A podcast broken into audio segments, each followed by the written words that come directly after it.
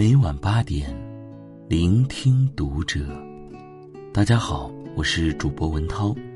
今天要和大家分享的文章呢，来自于作者诺西妈妈的。妈妈，我们家很穷吗？你的回答可能影响孩子一生。每个周末呢，我都要去附近的大卖场采购一番，像仓鼠一样，尽可能多的囤积生活必需品。上周出发前，小诺正在看动画片，不太愿意和我同去。为了把孩子从电视机前带走，我答应他可以买一个小玩具。一到卖场，小诺就迫不及待的要去挑选自己的礼物。至于买什么，他其实没有具体的想法。在文具柜台，我给了他很多建议，比如一小桶橡皮泥、一个小本子、一盒水彩笔等等，都被他无情的拒绝了。理由是这些东西可以在小区门口的书店里买到。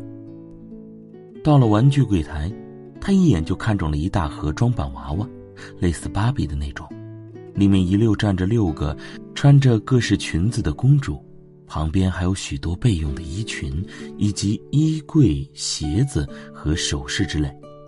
我一看价格，要两百多，拿着盒子仔细看，公主及衣裙的做工挺粗糙的，就想劝孩子换个礼物。这种我们家不是有一盒吗？四个公主的那个，那是姐姐小时候玩的，不是我的。姐姐不是送给你了吗？我很喜欢，不可以再买一盒吗？这样我们家就有很多公主了。我本来想说要那么多公主干嘛，不过我知道说了也没用，在孩子眼里多少都不嫌多。我只好开始挑刺儿。你看，这个裙子不漂亮，这里线都出来了。可是我觉得很漂亮啊。我决定说实话，这个呢做的不是很好，价格却很贵，不划算。我们买别的吧。小诺沉默了一下，问：“妈妈，我们家很穷吗？”这句话可不能随便回答。我望着坐在购物车上的孩子的眼睛，平静地说：“我们家呢不是很穷，养你和姐姐的钱肯定够了。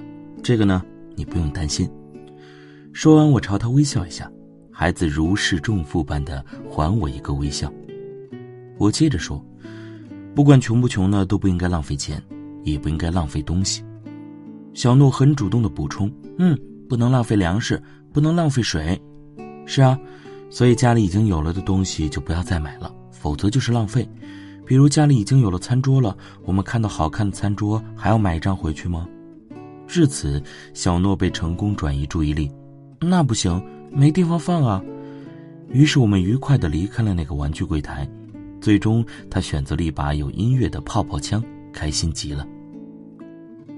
有一次办事回家路过菜市场，决定停下来顺便买点菜，可是路侧的停车位全都满了。可气的是，最前端的那辆轿车停在了第一和第二个位置的中间，占了两个位。我看到他的前头没有出入口和人行横道之类，犹豫了一会儿，就把车停在这辆轿车的前方，这样我的车大半个身子停在停车位里，车头却在外面。我带着小诺迅速冲向菜市场，想着快点回来，希望警察叔叔没这么巧。当我买好菜返回时，一张黄色的单子安安静静的贴在前挡风玻璃上，我有点郁闷地说：“糟糕，我们被贴罚单了。”小诺一听，立即两眼放光，“啊，真的吗？快给我看看！”兴奋之情溢于言表。孩子一向非常喜欢听警察叔叔的故事，时常呢让我编给他听。警察抓小偷啦，警察指挥交通啦，警察送迷路的小孩回家啦。警察叔叔呢是他心中的偶像，每回坐在车上，他都要一路数着遇见几个交警。这回警察叔叔与我们近距离接触了。他竟然还给我们贴了罚单，这张单子上写的字是警察叔叔写的耶！小诺激动地问：“这张单子可以送给我吗？”那神情妥妥的一个脑残粉。这是一张罚单哎，我们要被罚款了。罚款是什么意思啊？就是要交钱，把我们的钱交出去。小诺立即担忧起来：“妈妈，我们家的钱不够交罚款了吗？”那是够的。交完就没有了吗？嗯，那还有的，那不就行了吗？而且爸爸还在上班赚钱呢。他说的其实挺有道理。想了想，我说：“虽然我们交得起罚款，但这交罚款的钱本来可以用来买其他的东西，或者做别的事情啊。不过今天把车停在不该停的地方，是妈妈不对，所以被罚款也是应该的。”作为生长于农村的七零后，从小家境贫困是大概率事件，我正是如此。穷人的孩子早当家，从小我就明白家里穷，父母要供我们姐弟三人上学，艰辛程度无法言表。尤其是我还一直读，一直读，不但无法帮家里干活，还一直要学费和生活费，因此节俭几乎是我刻进骨子里的习惯。大学刚毕业的时候，薪水极微薄，每天算计着过日子，简直就像书里说的那样，恨不得一分钱掰成两半时。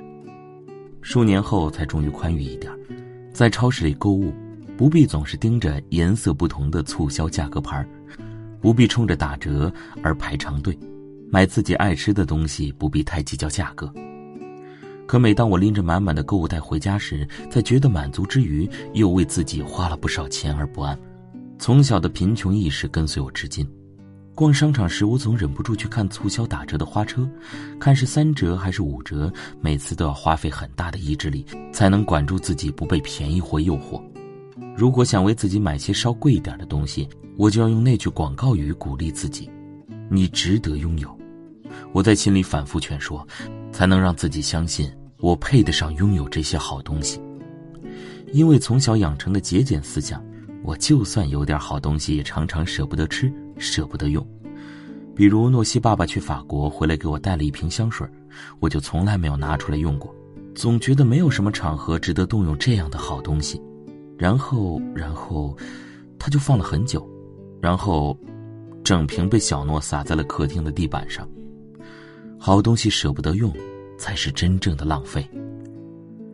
生活中常见各种跟孩子哭穷的例子，比如孩子玩水，许多家长，尤其是老人，会这么阻止孩子：“哎呀，你不能浪费水，这些都是要花钱买的呀。”这句话传递给孩子几层意思：一，家里穷，浪费不起；二，要花钱的东西不能浪费，所以不花钱的东西就可以浪费；三，虽然玩水让我开心。但我的开心没有水费重要。如果换一种说法会好很多，比如告诉孩子水的重要性，提醒孩子不要浪费。如果非要玩，可以端一盆水让他尽情玩，玩好剩余的部分还能浇花、拖地、冲马桶。再比如，孩子对同学的豪宅表示羡慕，有的家长可能就会说：“那房子要一千万，就你爸妈这点工资，这辈子也别想了。”这么说，至少传给孩子两个负面的信息。一，那房子很美好很贵，可我们家人配不上。二，贫穷是这辈子也不能改变的事儿。如果这么说，效果就会不一样了。爸爸妈妈努力工作，争取让我们早点住进这么漂亮的房子里去。你也要一起帮忙哦，我们全家一起努力。此外，还有各种各样的口头禅：我们家哪里吃得起那个呀？我们可买不起这个。他爸爸是大老板，你怎么能和他比呢？